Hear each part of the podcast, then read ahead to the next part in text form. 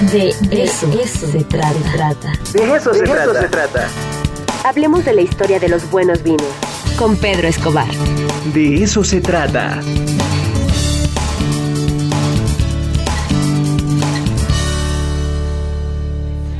Pues ya nos vamos directo con Pedro Escobar para hablar sobre vinos. Querido Pedro, ¿cómo estás? Buen día. Muy bien, Ricardo, ¿tú cómo estás? Yo con mucho gusto de platicar contigo esta mañana.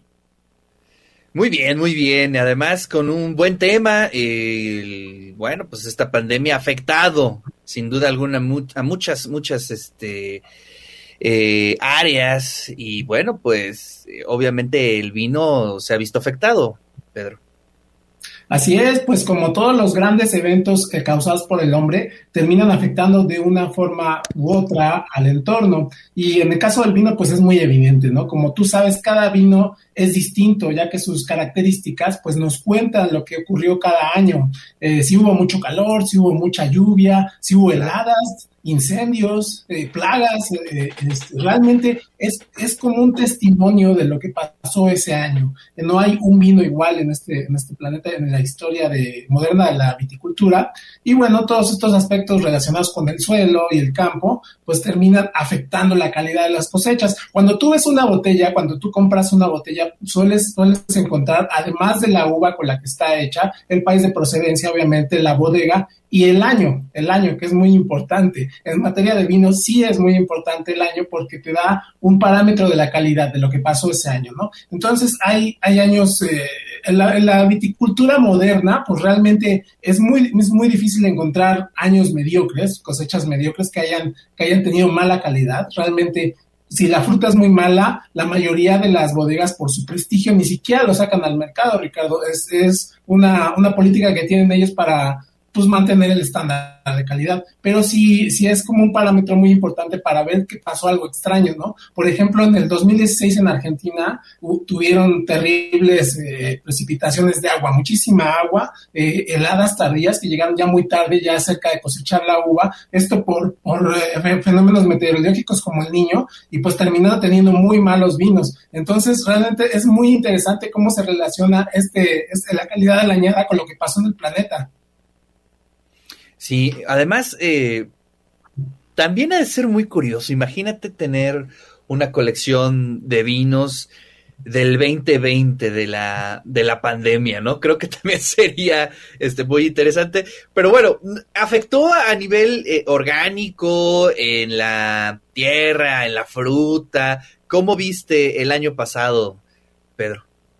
Pues totalmente. La verdad es que estas calificaciones las hacen expertos, eh, bueno, obviamente personal de las bodegas, de las mejores bodegas del mundo, y además contratan un panel externo de expertos catadores que a, ciegas vienen a calificar las, las añadas. Y es muy particular lo que pasó en el año del 2020. Realmente va a pasar a la historia porque son vinos pues que terminaron saliendo muy buenos dentro de un año ah, malísimo y para el olvido para todos, pues el factor humano, Ricardo, el factor humano sobre el clima, hay, hay otra evidencia más, ¿no? Y es que pues difícilmente vamos a poder ver, yo creo que pues es que fue, fue global, o sea, incluso las, las guerras, la Primera Guerra Mundial, la Segunda fueron, fueron localizadas, ¿no? En ciertas, en ciertos lugares tuvieron más intensidad, pero en este caso, en el 2020, la desaceleración de los procesos industriales, los viajes, bueno, no hubo tantos vuelos como antes, entonces también no hubo tanta contaminación, pues todo eso se traduce en vinos de muy buena calidad,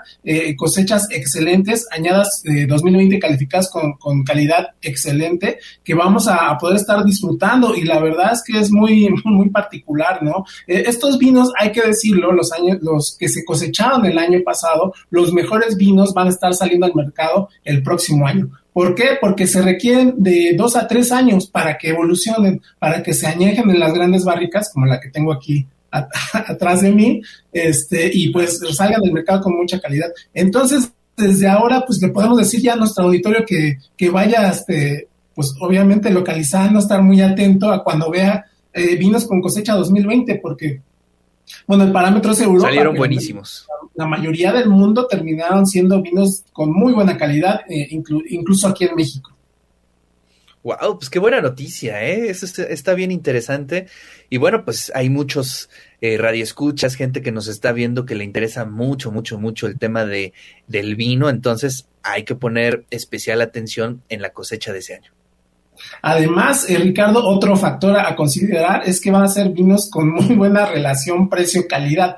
Te digo que, están bien calificados, este, a no ser de que alguien especule almacenando así grandes cantidades de, cajas y de botellas, pues van a, va a haber un excedente, porque toda la cadena de producción, gran parte del vino que se vende alrededor del mundo, pues tenía que ver con el turismo, tenía que ver con el turismo, con los restaurantes, con toda esta cadena de servicio que se paralizó. Si bien hubo un incremento y, reportan un incremento a, este, de, ventas por Internet, pues no compensa. En realidad se vendió 20% más por Internet, reportan los grandes productores, en venta directa de, al, al viñedo, a la casa de quien lo compró por Amazon y estas plataformas, pues la pérdida fue de 60% en estos canales de producción, entonces no compensa. Entonces, ¿qué nos quiere decir esto? Que hay, va a haber muy buenos vinos este, con excedentes, con mucha oferta y, y pues eso se traduce en mejores precios para quienes nos gustan, ¿no? Entonces, pues hay que estar atentos con estos vinos que ya se empiezan a, a llegar los primeros al mercado, que generalmente son los jóvenes, los frescos, como los rosaditos,